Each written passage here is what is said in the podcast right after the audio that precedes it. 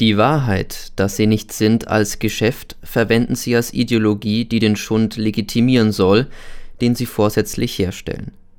Sie nennen sich selbst Industrien, und die publizierten Einkommensziffern ihrer Generaldirektoren schlagen den Zweifel an der gesellschaftlichen Notwendigkeit der Fertigprodukte nieder.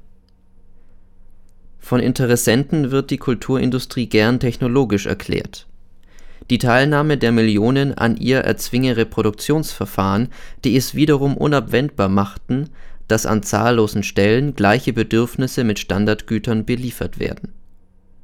Der technische Gegensatz weniger Herstellungszentren zur zerstreuten Rezeption bedinge Organisation und Planung durch die Verfügenden. Die Standards seien ursprünglich aus den Bedürfnissen der Konsumenten hervorgegangen, daher würden sie so widerstandslos akzeptiert in der Tat ist es der Zirkel von Manipulation und rückwirkendem Bedürfnis, in dem die Einheit des Systems immer dichter zusammenschießt.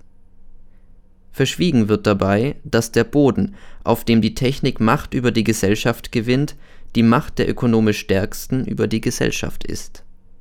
Technische Rationalität heute ist die Rationalität der Herrschaft selbst.